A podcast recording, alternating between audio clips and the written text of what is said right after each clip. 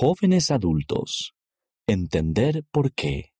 Por Zach Wolf. Algunos de nosotros pasamos gran parte de nuestra vida preguntándonos ¿por qué? ¿Por qué vine aquí? ¿Por qué tenemos tantos mandamientos? ¿Por qué permite Dios que sucedan cosas malas? En la misión, muchas personas me hicieron este tipo de preguntas y siempre tenía una respuesta para ellas. Tenía fe en el Evangelio y sabía que, sin importar lo que sucediera, Dios estaría para ayudarme. O al menos pensé que la tenía. A los catorce meses de la misión, me desperté una mañana y sentí que algo estaba mal. Me sentía sumamente mareado y empecé a trastabillar con las palabras. Cada día que pasaba, las cosas empeoraban. La vida se sentía confusa, estaba exhausto, no podía mantener conversaciones, leer las escrituras ni hacer ejercicio. Incluso mantenerme despierto parecía imposible. Al poco tiempo me encontraba en un avión de regreso a casa antes de lo que había planeado. Mi misión terminó muy bruscamente y mis planes para la vida no marchaban como esperaba. De repente me planteaba la pregunta que muchos me habían hecho en la misión. ¿Por qué dejó Dios que esto me pase a mí? Falta de respuestas.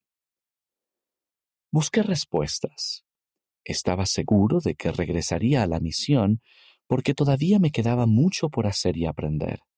Había sido fiel y obediente, así que tenía que ser bendecido por ello, ¿verdad? Todos los días me decía a mí mismo que los médicos encontrarían la cura y que regresaría. Oraba continuamente. Pero con el tiempo, sin respuestas, me vi obligado a aceptar que la misión realmente había terminado. Sin respuestas, el tiempo pasó como un sueño. Nada parecía real. Siempre me sentía medio dormido. Mis pasatiempos favoritos eran incluso imposibles para mí. Me perdí espiritualmente y me aparté de Dios. En mi dolor creía que no podía regresar a la luz, así que me puse cómodo en la oscuridad. Pero después de meses de oscuridad ocurrió un milagro y un médico me diagnosticó narcolepsia con cataplejía, que es un trastorno autoinmune que daña la parte del cerebro que regula el ciclo de sueño y vigilia.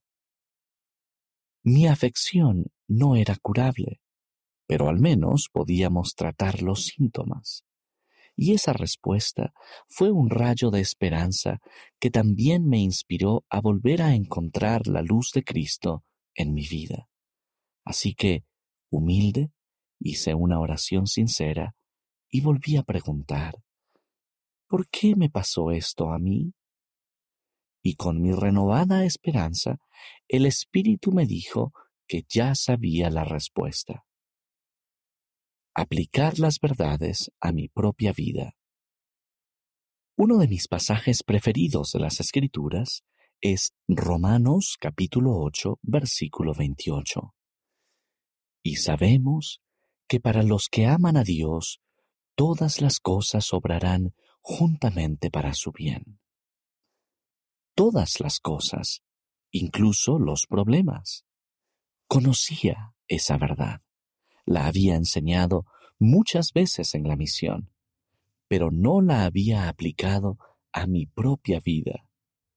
Me di cuenta de que había acumulado enojo contra Dios desde que había regresado a casa antes de tiempo de la misión. No había encontrado la paz que Él promete porque no le había permitido que me ofreciera esas bendiciones.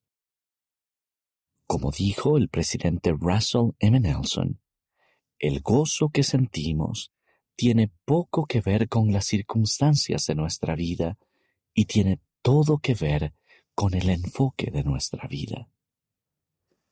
Desde mi limitada perspectiva, me había resentido con él y no quería ser feliz hasta que mi vida transcurriera como yo quería. Pero el Padre Celestial me recordó, que mi dolor tenía un propósito más elevado, permitirme venir a Cristo, cambiarme y experimentar gozo. Después de todo, Adán cayó para que los hombres existiesen, y existen los hombres para que tengan gozo. El elder D. Todd Christofferson del Quórum de los Doce Apóstoles ha enseñado, en medio de este fuego purificador, en lugar de enojarte con Dios, acércate a Él. Invoca al Padre en el nombre del Hijo Camina con ellos en el Espíritu día a día. Permite que ellos, con el tiempo, te manifiesten su fidelidad a ti. Llega a conocerlos a ellos de verdad y a conocerte a ti mismo verdaderamente. Deja que Dios prevalezca. Ahora entiendo que el saber que el Padre Celestial y Jesucristo están con nosotros no siempre quitará los aguijones de esta vida. Todavía tengo problemas con mi enfermedad, pero confiar en ellos y amarlos siempre dará significado a los dolores y a los porqués, aparentemente sin sentido, que sobrellevemos. Toda aflicción, toda desilusión, todo dolor puede transformarse de ser un aguijón a ser una lección que enseñan amorosamente nuestro Padre Celestial y su Hijo Jesucristo. Al seguir buscándolos, ellos continúan enseñándome y ofreciéndome gozo cada día. El autor vive en Washington, Estados Unidos.